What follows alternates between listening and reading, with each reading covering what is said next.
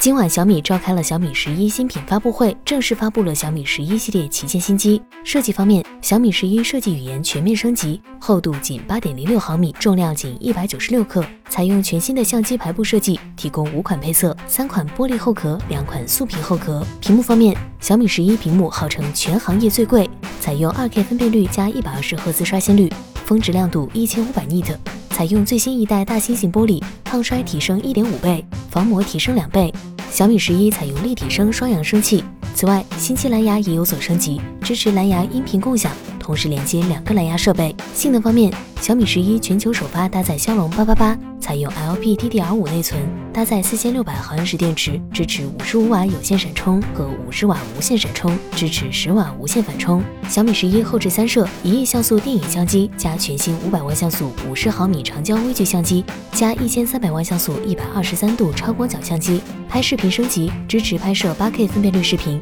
小米十一还搭载了 WiFi 六增强版。售价方面，小米十一手机八加一百二十八 GB 版售价三千九百九十九元，八加二百五十六 GB 版售价四千二百九十九元，十二加二百五十六 GB 版售价四千六百九十九元。值得一提的是，上述价格是标准版的售价，不含充电器；含充电器的套装版售价也是同样的售价。另外，还有一款小米十一雷军签名版。十二加二百五十六 GB 版售价四千六百九十九元，和高配版售价一致。